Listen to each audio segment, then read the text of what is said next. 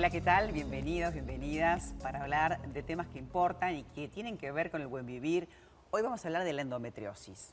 Eh, hay gente que escuchó esta palabra, pero capaz que no, no tiene mucha información de lo que significa esta patología y lo que significa para aquellas personas que lo padecen. Por eso hoy vamos a hablar con Lucía Bota. Ella es parte de la comunidad Endo Uruguay. Justamente viene a hablar de este tema que, a veces lo vinculamos a a no poder tener hijos, a al problema, problemas de fertilidad, pero es mucho más que esto, esta patología. Lucía, gracias por estar. No, gracias a vos por darnos la oportunidad de difundir. y de hablar un poquitito de lo que es la endometriosis. ¿Es solamente eso que acabo de mencionar? Un problema de la mujer, de inflamación este, a nivel del, útero y entonces te digo, ¿no puedes tener hijos? Eso es parte de los síntomas de la endometriosis, pero la endometriosis es una enfermedad multiorgánica, inflamatoria, progresiva, crónica, que afecta absolutamente todos los órganos del cuerpo.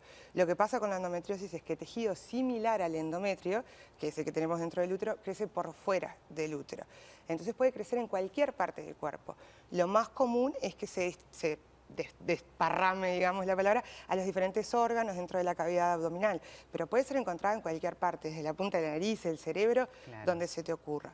Y lo que pasa ahí es que se generan pequeñas lesiones, que son como básicamente un puntito negro, que sangran y reaccionan a los niveles de estrógeno. Por eso suele ser vinculada con la parte ginecológica. Claro, y suele ser tratada con temas este, este, justamente vinculadas a las hormonas. Hormonas, claro. Los primeros síntomas quizás que, aparecen son dolores menstruales, menstruaciones irregulares, sangrado muy fuerte. Esos son los síntomas iniciales. Y el tratamiento inicial suele ser hormonal, aunque lo que se sabe... Eh, el tratamiento hormonal no hace nada por la enfermedad. Lo que hace es camuflar síntomas, en algunos casos. En otros, por supuesto, tenés que lidiar con las consecuencias de los efectos secundarios. Está como subdiagnosticada. Si bien tiene una prevalencia enorme, porque yo leía por ahí 190 millones de personas en el mundo la padecen, en Uruguay aproximadamente 150 mil mujeres. Una Sería de cada diez. una de cada diez o una de cada nueve, inclusive con algunas estadísticas que me contaba fuera de, de cámaras que ya se están haciendo. O sea, la prevalencia es altísima. Es altísima. Y está subdiagnosticada. Subdiagnosticada, porque es muy difícil de diagnosticar. El tema es que como estas lesiones crecen por fuera de los órganos, cuando están en la cavidad abdominal no son fáciles de ver. Vos haces una ecografía, haces una radiografía, scan, todo lo que sea, y no se ve. Eso requiere un especialista para poder detectar las irregularidades en las paredes, etc.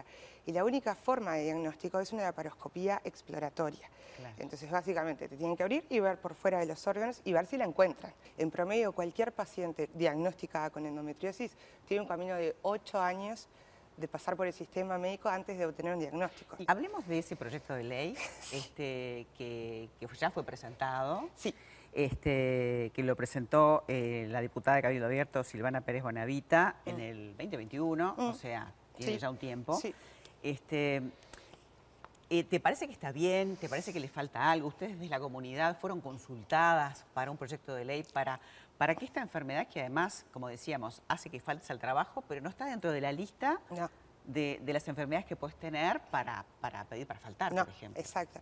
Eh, bueno, eh, hubo, nosotros nos enteramos de la presentación del proyecto a través de los medios, básicamente, y a partir de ahí el colectivo se acercó a la diputada, porque cuando leímos el proyecto nos pareció que había un montón de cosas con las que quizás no estábamos de acuerdo. El principal problema era la definición de enfermedad, eh, no la define correctamente, entonces nos parecía que partir de la base de un proyecto de ley con algo que ni siquiera definía correctamente lo que nos pasa, era un poco difícil. Es raro que una diputada que cuando arma un proyecto tiene que tener gente que la asesore, un ginecólogo, una ginecóloga, y los pacientes también. Ah, bueno, ella, ella recibió asesoría eh, médica, pero recibió asesoría de una especialista en fertilidad, y ese es ah. el principal contra que nosotros leemos ese proyecto. Está simplemente centrado en la, en la fertilidad y no contempla todas las otras cosas que realmente son importantes para una paciente de endometriosis. ¿Qué le falta? Bueno, ¿qué le falta? Le falta lo principal, que es la capacitación al personal médico. Eso es lo principal. El personal médico necesita capacitarse en la técnica de cirugía de excisión. La cirugía de excisión es básicamente el único método hasta ahora que tiene algo de éxito tratando la enfermedad. Porque lo más curioso de esta enfermedad, no hay tratamiento, no hay cura y no se sabe por qué te pasa. Punto. La mejor teoría data de 1906 y habla de una menstruación retrógrada. En algún momento te acostaste y se te fue para atrás. Claro. Ri- no. Retrogrado es ese Eh, concepto, sin Exacto, duda. pero todavía no se sabe por qué pasa. Entonces, lo que sí se sabe es que tenés la, la opción quirúrgica, que es la diagnóstica, es la opción de tratamiento de bandeja de oro, digamos. Hay dos tipos de cirugía. La ablación, que lo que hace es quemar y quitar la lesión superficialmente, y la excisión, que lo que hace es quitar el pedazo que genera esa lesión. Pero decías que eh, el personal médico no está capacitado, no. se conoce y no se practica la excisión. No, no se practica. Acá en Uruguay no se practica la excisión. No hay personal médico capacitado para hacer eso. Eso, eh, nosotros lo que queremos es que sea parte de las prestaciones, que, eh, que, que se, que se, se trate de educar al personal médico, que sea necesario que los pacientes con endometriosis, las pacientes con endometriosis cuando se enfrenten a ese diagnóstico, tengan un plan de acción que contemple, entre otras cosas, fisioterapia pélvica, acceso a información para fertilidad, por supuesto, guía nutricional y la cirugía de excisión, que eso es lo que básicamente da calidad de vida. Punto.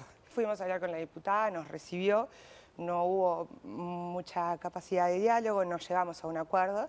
Entonces, bueno, por eso nosotros como colectivo de pacientes decidimos impulsar nuestro proyecto, lo que nosotros consideramos que realmente nos ayudaría, y lo presentamos en la Comisión de Salud, y bueno, y en eso estamos trabajando. Y esa comunidad debe contener a muchas mujeres que no saben qué hacer y se pasan la vida entera como, como vueltas, histéricas con sí, esos dolores sí. y no saben qué es lo que le pasa. Y bueno, y por lo complejo del, del diagnóstico, Yo en mi caso fui 60 veces en un año, wow.